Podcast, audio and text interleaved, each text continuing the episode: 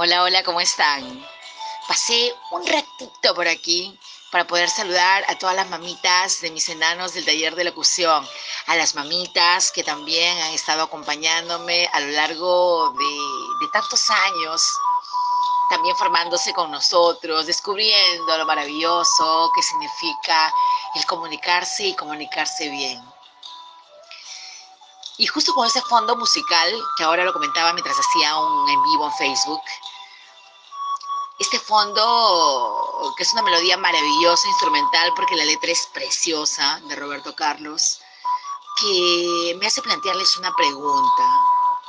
Si tuvieran que elegir un momento determinado en su vida, una persona, sí, estamos en el Día de Mamá, pero muchas veces la tía, la abuela, la hermana, la prima, alguien muy querido tomó ese papel.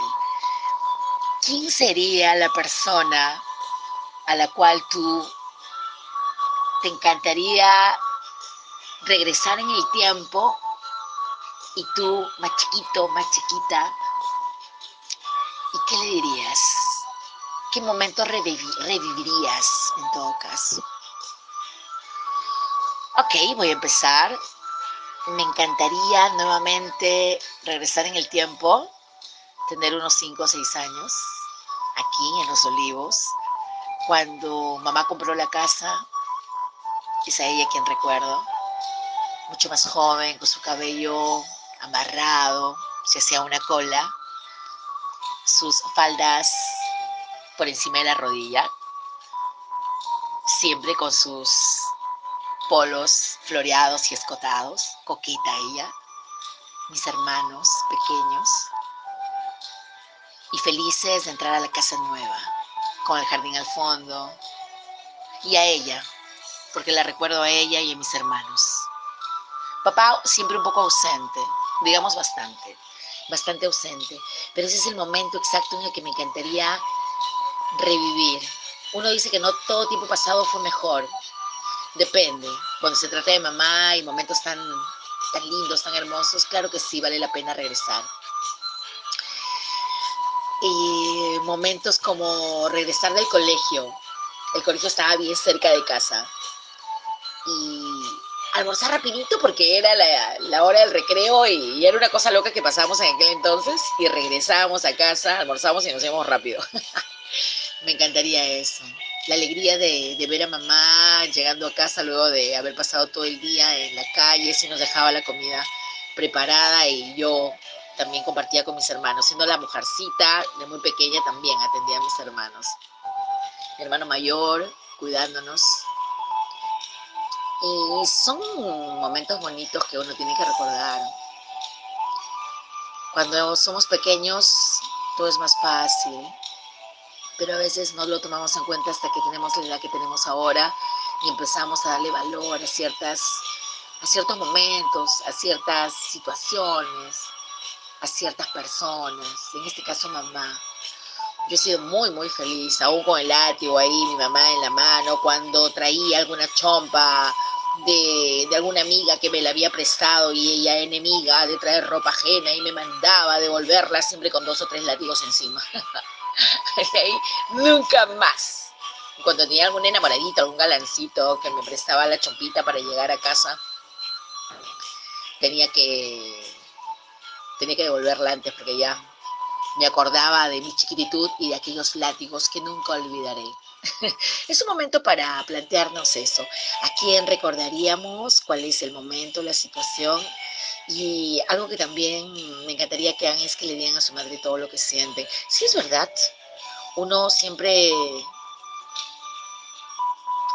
sabe que ama a su madre, pero es más lindo que ella lo escuche. Yo sí, claro que le digo a mi madre que la amo, que la quiero mucho, que me encanta. Y se ríe. Y, nos enojamos también, claro, no todo es perfecto. Pero no hay nada más lindo que en esa etapa de su vida ella sea feliz. No quiero que cocine, no quiero que lave, no quiero que planche, yo quiero que se divierta, que se siente en su hamaca en el patio, que vea tutoriales, que me encanta, que esté también grabando los suyos. Es algo maravilloso. dentro de todo este encierro doloroso que para muchos es bien complicado, pero ese es un tema aparte. Hay que seguir dándole a nuestro sistema inmunológico alegrías para que esté cada vez más fuerte y para que mamá tenga mejores días. Y nosotros le demos eso. Si tenemos alegría en el corazón, eso es lo que vamos a dar.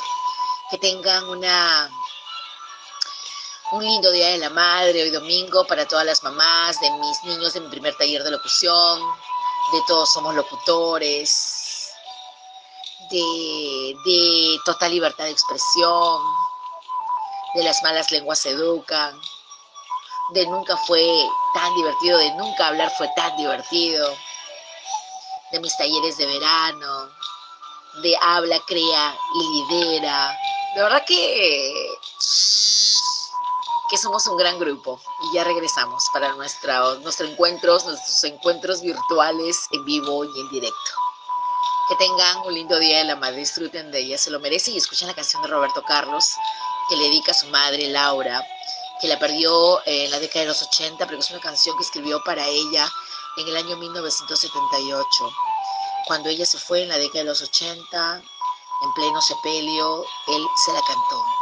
Él nunca pudo reponerse como nadie lo hace de la pérdida de una madre y se la canta todo el tiempo. Imaginamos ahora a Roberto Carlos sentado en casa porque todos estamos en cuarentena y Brasil lo está pasando bastante mal. Es uno de los países que está liderando el número de personas que pierden la vida a causa del coronavirus.